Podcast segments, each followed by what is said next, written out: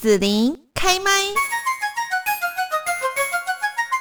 我们只是暂时还没死，生死安宁教育系列。今天呢，我们在节目当中哦，就是要来谈一谈。那么首先呢，就是当我老了，如何与病共存呢？邀请到了高雄市张启华文化艺术基金会执行长徐立安医师，徐医师你好。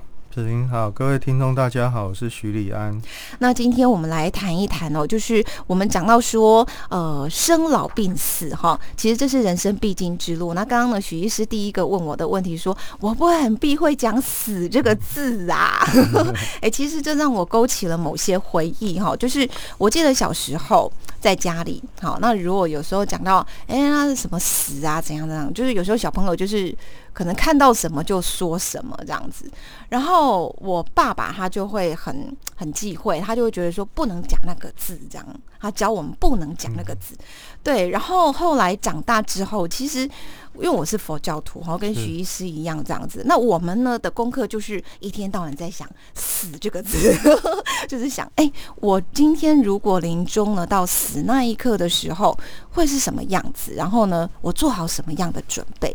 所以我觉得。这是很有趣哈，一个是不准你想，不准你讲，要跳过去这样子哈，要嗯哼这样，然后呢，另外一个是就把它拿到台面上，然后上课可能都常常会去提到。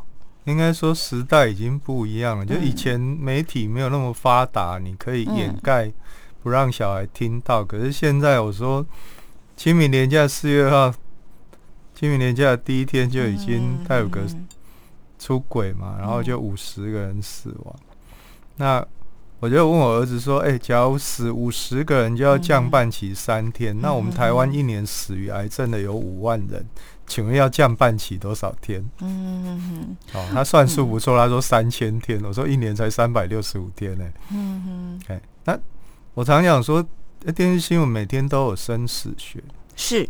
那可是，当你不在意，他就视而不见。可是你搭火车的时候，不会去想到说，哎，他有可能出轨。可是事情发生了，就是五十个人、五十个家庭，嗯，的悲伤。我觉得那是百分之百，你遇到的时候，好，那个几率，对。那没遇到，当然可能你会说啊，那个风险可能就是啊，搭飞机比较危险，还是搭火车，还是我开车？但遇到的，不管是哪一种，其实它就是百分之百就是死亡。对，嗯，对。那我想要先。跟各位听众说明一下，这个这一次的主题叫做“我们只是暂时还没死”。这个事情是，呃，因为我去年三月就是武汉肺炎，我们也叫新冠肺炎开始啊，那我就开始写一个系列叫“生死安宁教育系列”。那我觉得是因为我自己是安宁疗护的专科医师，虽然我也是加医科的专科医师啦。那因为我在大学教生死学，我在高雄医学大学。开一个课叫生死学的生命关怀，那我觉得这个是社会教育，所以我现在在做的是安宁疗护与生死学的社会教育。那去年因为经济不景气，出版业萧条，所以我就没有陷害出版社老板，去年就没有出书。那到年底了，我就想说，哎，应该可以把这一个系列集结生死安宁教育系列集结成书。那职业叫生死安宁教育系列，我觉得好像不吸引人。后来老板就想了这个书名，叫做《我们只是暂时还没死》。嗯，他想说，也许可以刺激一下读者去思考这件事情。嗯，是。那到底生老病死，哈，呃，一定都会有吗？这几个经历？嗯，这是我我们第一周要讲，当我老了如何与病共存。那这个题目是在。呃，千佛山的菩提寺，其实我常常接很多的演讲，那题目就是随便人家定。我说我还蛮希望有新的题目可以讲新的东西，如果是旧的题目，就是炒冷饭就觉得很无聊。那新的题目就会刺激思考。那那个那个承承办人就办了，就题目就帮我定，当我老了如何与病共存。那因为我们在家医科场很多慢性病的老人，那我们要跟他讲说啊，你要怎么办？哈。比如说，病人会问我说：“啊，身体都坏了怎么办？贵州海料料被安装。”然后我就跟他开玩笑，因为比较熟的病人，我就会说：“啊，就堪用则用啊，哦，你又不可能换新的，嗯，何况你要换新的，也要有人跟你换啊。那是活到老了，那身体堪用则用啊。”病人就问说：“那万一不堪用呢？”嗯，我就说：“那就早去早回，早死早超生啊。”好。啊，大自然的法则就是用到一个年纪就是坏掉嘛。那医疗，我说我们现在医疗很可怕的地方就是它可以让你，啊，就是不会好，但是又死不了，嗯然后拖着，啊，我们现在叫加工死，不是是加工让病人死死不了，但是活着又活不好。嗯哼，那这样活着没有人要啊。那我们说，过去在教生死学说生老病死是人生必经之路，但是嗯我们仔细思考，其实不然。嗯在群体来看是生老病死，在个人来看不一定。嗯有些人没有机会活到老。我过去在安宁病房照顾过年纪最小的才一岁的小孩，照顾到一岁半他就死，他根本连长大都来不及，他根本没有机会老，他就得病，他就死了。嗯那有些人活很老，没有病也会死，比如说王永庆九十几岁，嗯蒋宋美龄一百零几岁，嗯那没有病他也死了啊。嗯哼哼好，那老跟病都不是必然的情况下，我们其实最希望叫无疾而终嘛，就是不要生病嗯就死掉。是。那有人会很害怕说啊，没有生病怎么可以死掉？呃像你刚刚说的蒋宋美龄啊，王对啊，就好好的，自然然后就寿终正寝，无疾而终嘛哎。器官整个可是因为医疗太发达，不能让他无疾而终，一定要哦送医院插管啊。哦，这听起来就蛮可怕。对啊，然后生跟死，我们觉得生是必然，嗯可是后来我其实觉得不然，嗯因为我曾经有一个住院医师，他是妇产科训练完，后来来到加医科，那妇产科就要生小孩，加一科我们有安宁病房，就是要照顾末期病人，那两科他都可以考专科医师，一个女医师，她后来就决定说跟我说，徐医师，我决定回妇产科，每天可以接生，我不要在安宁病房每天送死。那我就刺激到，我就跟他说：“你确定你将来接到的都会是活的吗嗯？”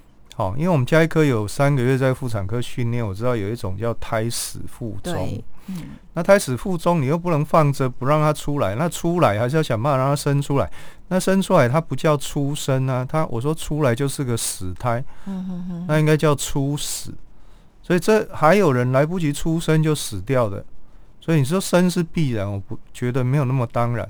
所以生老病都不是必然的情况下，你只要活在这个世界上，最后就是死是必然。嗯好，所以我就开玩笑讲说，其实大家都是死路一条，没有别条路。嗯哼哼是。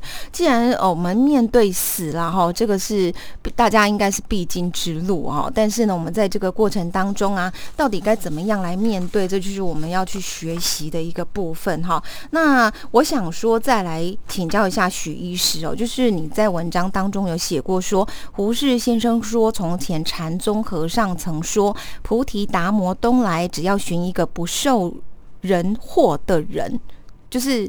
不会被别人影响的人的意思吗？对对对，就是我常讲说，我们的哦教育失败在哦呃，我们没有教出可以独立思考跟自主判断的学生。嗯哼哼哼，啊，就是到哪里都被牵着鼻子走，所以胡适先生当年就说了，我说他当年把共产党跟国民党各打一巴掌，他这样说，他说我这里千言万语，也只是要教人一个不受人惑的方法。被孔丘、朱熹牵着鼻子走固然不算高明，被马克思、列宁、史达林牵着鼻子走也算不得好汉。那一边就是国民党，一边就是共产党。嗯，那朱那个胡适先生这样讲，他说：“我自己绝不想牵着谁的鼻子走，我只希望尽我的微薄能力，教我的少年朋友们学一点防身的本领，努力做一个不受人祸的人。”嗯，好，所以我在我在大学教书，我也希望这些大学生不要被媒体牵着鼻子走。比如我在跟他们讲说，媒体现在报道都不太重要的事情，重要他都没有报。什么叫重要的没有报？呃，例如说，我们前年一年嗯肺癌死掉九千嗯，七百零一人。我们都有那个啊时钟啊，癌症时钟每对年好，但是呢，新冠肺炎一年多，我们台湾死十个，嗯那死十个的疾病每天都要开记者会，一年死掉九千零九千七百零一人的肺癌，啊，我们有没有开烟害防治记者会？嗯。那我在门诊跟病人说你要接烟，他根本懒得理你，嗯嗯嗯嗯。他但是叫他戴口罩，他每一个都乖乖的戴口罩。我说到底哪一种死比较多人？十个跟九千七百零一个，哪一个死比较多？我说，因为你不知道背景资料，你就不知道哪一件事情比较严重。所以媒体报道其实都不太严重，真正严重的他懒得理你。啊，所以你如果不知道背景资料，你其实是被媒体牵着鼻子走。你没有独立思考、自主判断能力，这叫教育失败。嗯，我在这边我觉得应该要补充一下，不只是被媒体牵着走，因为有时候媒体是被政府牵着走。好，因为有一些消息是政府发布统计出来的嘛。对，所以其实我在想说，重点不在说被媒体牵着鼻子走，而是说，我想许医师的意思是说，不要被任何人。牵着鼻子走，而应该是我们要有独立思考跟自主判断的能力。你要充实自己的知识，或者我认为是已经是尝试，因为这些数字都可以找得到。比如说，我们十大死因里面有一个事故伤害，前年一百零八年，因为去年的数字要等六月才知道。那我们看前年，前年呃事故伤害一年死掉六千六百多，那当中大概四千多人是死于车祸的。嗯。那一年死要四千多人车祸，你可以换算，平均每天车祸死超过十个人。哦，对。那有没有每天开记者会？哎，我们新冠肺炎一年多才死十个，车祸每天平均死超过十个。好，自杀在十大死因排行榜外，它大概十一名、十二名，一年自杀成功死亡也是超过四千人。哦，那也很多。那平均每天自杀成功死掉十个以上。那请问我们卫福部有没有开自自杀防治记者会？嗯嗯嗯，就没有啊。嗯。好，所以我说，哎，像我们知道这些背景数字，所以我才会讲说，你看到的新闻都不太重要。可是如果你今天没有听这一段，你可能会觉得啊，那个新冠肺炎好可怕。嗯。是我我觉得就是说，从我们的媒体哦，当然会提供给你一些资讯，但是这个资讯到底你要相信多少？然后呢，真的那一个资讯就这么的重要吗？其他的资讯一点都不够重要吗？我觉得这就是我们大家必须心里要常常摆着这样的一个疑惑哈，去求证等等。我觉得这个叫媒体素养。对啊，也是我们需要强调媒体素养。可是我觉得是自己要充实你需要知道的事情。对，再来就是你要看到一个完整的现场，就是你只看到部分的问题，你知道问题出在哪里。比如说，我现在在教那个医学系毕业，然后进去医院的第一年的住院医师，我说：“哎，我们那个。”至少长照长期照护是标错重点，长照二点零、长照三点那个是标错重点。嗯我们要讲健康促进，为什么？你不做健康促进，你就是长照就是无底洞。是，没错。那我讲安妮后其实也不是重要，为什么？我们讲安妮后前面要讲预防保健，预防保健前面要讲污染防治。比如说我们高雄的污染。空气污染不处理，我将来安宁以后，我在末端会收到一堆肺癌末期病人喘到死的。嗯嗯嗯，我已经可以预测二三十年后，我们安宁疗护照顾的对象都是这一种肺癌末期喘到死。那理论上胸腔科应该要跳出来去关心对空气污染、空气污染防治。可是我们的胸腔科在忙什么？病人就看不完然后来管理空气污染。那空气污染不处理，我我今天才跟那个。我的学生讲说，你要选内科，那劝你以后走胸腔内科，因为病人医不完啊。小孩子的气喘也增加，大人的肺病也增加。那个以前吸烟会慢性阻塞性肺病，现在可能空气软累积的效果更强大，然后肺癌的也会增加，全部都增加，通通是胸腔科的。嗯，哎，对啊。那你已经看到前面，我说我们就不能躲在医院的象牙塔，然后等着病人上门，然后每一个做了做到过劳死。我们必须往前去看问题出在哪里，然后可以预防就预防，可以处理就处理，才不会我说前面不去做，后面就是排山倒海而来。嗯，是好，这个呢，就是徐礼安医师要跟大家来讲到，就是独立思考跟自主判断哈。那有关于说呢，呃，这个长期照护啦，跟健康促进哈，或者是说安宁疗护跟生命关怀，我们在后面还会再花一些时间哈，慢慢的来讲清楚哦。那我们现在呢，要来呃请教许医师的，就是说呢，呃。我们讲到说要健康过生活哈，那首先我们可能要知道说健康危险群，还有呢健康生活的目标，这个到底是什么呢？好，我们说健康危险群，嗯，包括几个哈，第一个就是八十岁以上，你知道，因为平均余命就八十岁，那已经活超过了，那接下来就是好要预预期说时候差不多了。第二个就是最近丧偶，因为丧偶是一个很大的压力事件。第三个是从未结婚，这不是在歧视单身族，而是呃，因为没有人关心你，可能就会。哦，乱吃，然后生活起居不正常，哦，那会对健康有危害。第四个当然就独居，不管是本来就独居，或是老后才独居。第五个叫社交孤立，嗯，就是不去社交，像我，好就比较没有在社交，那因为没有互动，那将来就是失智症。嗯，对，嗯。第六个没有生育子女，因为没有人关心你一样的问题，跟独居跟。单身是一样的问题。第七个，经济会影响健康状态。我们说因贫而病，因病而贫，因为经济关系，你就不会去看。我们现在台湾还好有健保，好，但是还是有很多人连健保费都缴不起的。对，嗯，好，所以这个是我们讲了健康危险群。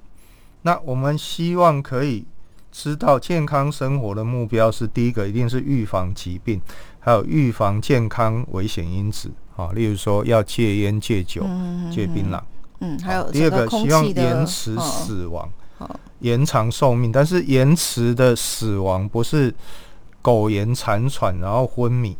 我们延长生命是要延长有意义的生命，而不是延长它的受苦。嗯，那据说人类的天寿是大概一百二十到一百二十五岁。嗯，好，但是希望你不是躺着被灌牛奶、换尿布，一直活到长命百岁。